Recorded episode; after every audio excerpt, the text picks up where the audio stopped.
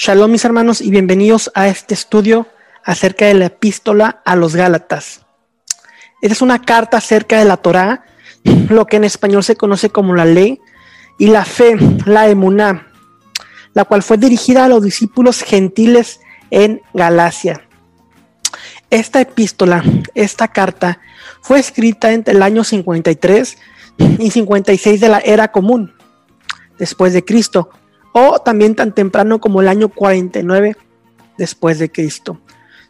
Alguien les ha estado diciendo a los galacenses que la fe en el Mesías no es suficiente, que ellos tienen que circuncidarse, lo que en hebreo se conoce Brit Milá, el pacto de la circuncisión, el pacto del patriarca Abraham, y también que también tienen que convertirse en judíos, este error claramente lo hemos mencionado en Hechos capítulo 15.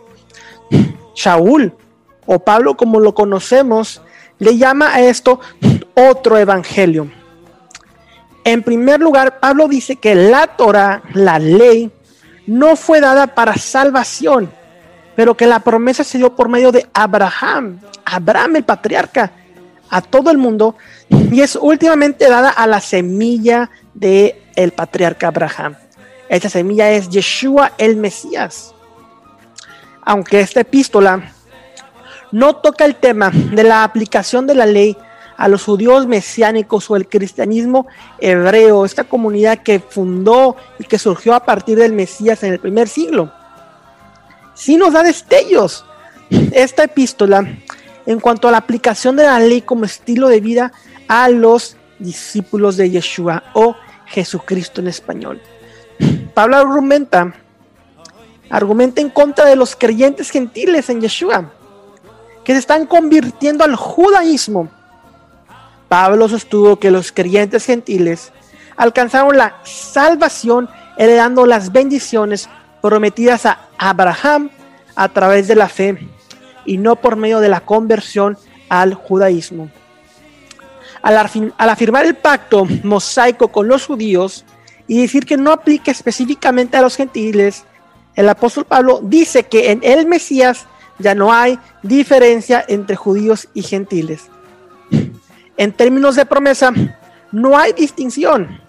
Así como el hombre y la mujer son solo uno, pero diferentes, la frase ni judío, ni gentil o griego que vemos en Gálatas 3:28 indica que los discípulos judíos pueden mantener una relación con la Torah.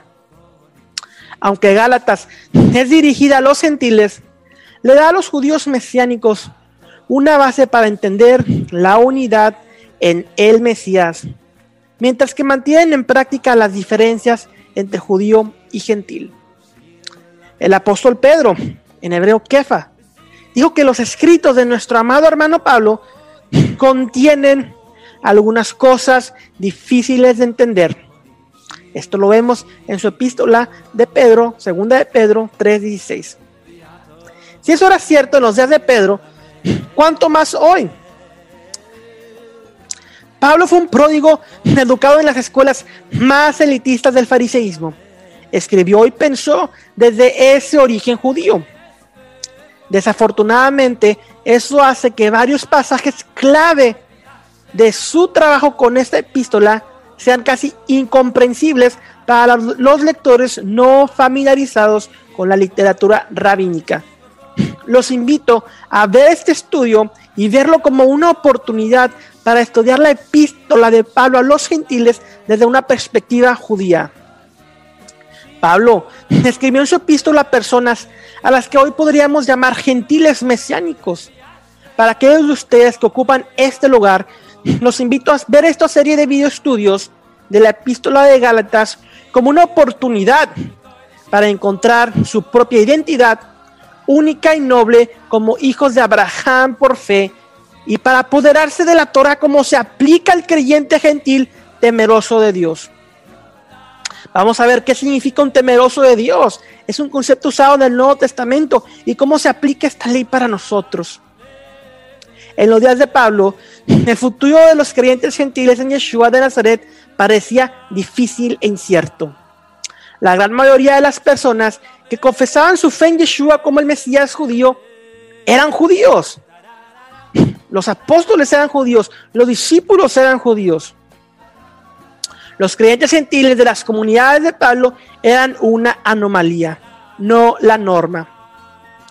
Muchos creyentes judíos en Yeshua miraron con recelo a los gentiles y otros los obligaron a someterse a la conversión, a, someterse a las obras de la ley o a la circuncisión, sinónimos. En aquellos días, la conversión no requería renunciar al Mesías de Yeshua, Jesucristo, como el día de hoy. Los creyentes gentiles podían convertirse bajo auspicios de la autoridad apostólica. Incluso muchos lo hicieron. Pablo temía que sus discípulos gentiles probablemente desaparecerían cuando se asimilaran a la comunidad judía. Pablo creía que el mensaje del Evangelio tenía implicaciones universales para todos los seres humanos. Pero si todos los creyentes gentiles se convirtieran y se volvieran judíos, ningún creyente gentil permanecería para cumplir ese destino universal. Si el apóstol Pablo nos escribía al día de hoy, sus cartas reflejarían este cambio demográfico. El lector de las epístolas de Pablo debe tener en cuenta que él mismo era judío al igual que los demás apóstoles. El cristianismo de la época de Pablo funcionaba como un subconjunto del judaísmo, no como una religión en competencia como lo vemos el día de hoy. La retórica aparentemente antijudía o anti-ley Torah de Pablo debe entenderse como un diálogo interno dentro del judaísmo que creía en Yeshua en el primer siglo. Más que eso, el lector de las epístolas de Pablo debe tener en cuenta que Pablo escribió como un gran rabino empleando hermenéutica judía, lógica del tipo rabínico e ideología corrientes en la tradición judía de su época. Los invito, hermanos, adentrar a ese estudio en el cual descubriremos cuál es nuestro propósito como gentiles dentro de la comunidad mesiánica, dentro del cristianismo, dentro del judaísmo, cómo aplica la ley del Mesías para nosotros. Hay muchos ahí que quieren judaizar y ese estudio es para poder entender nuestra identidad en Yeshua, el Mesías, el Hijo de Dios, aquel a quien esperamos. Dios los bendiga, bendiciones para todos. Shalom, shalom.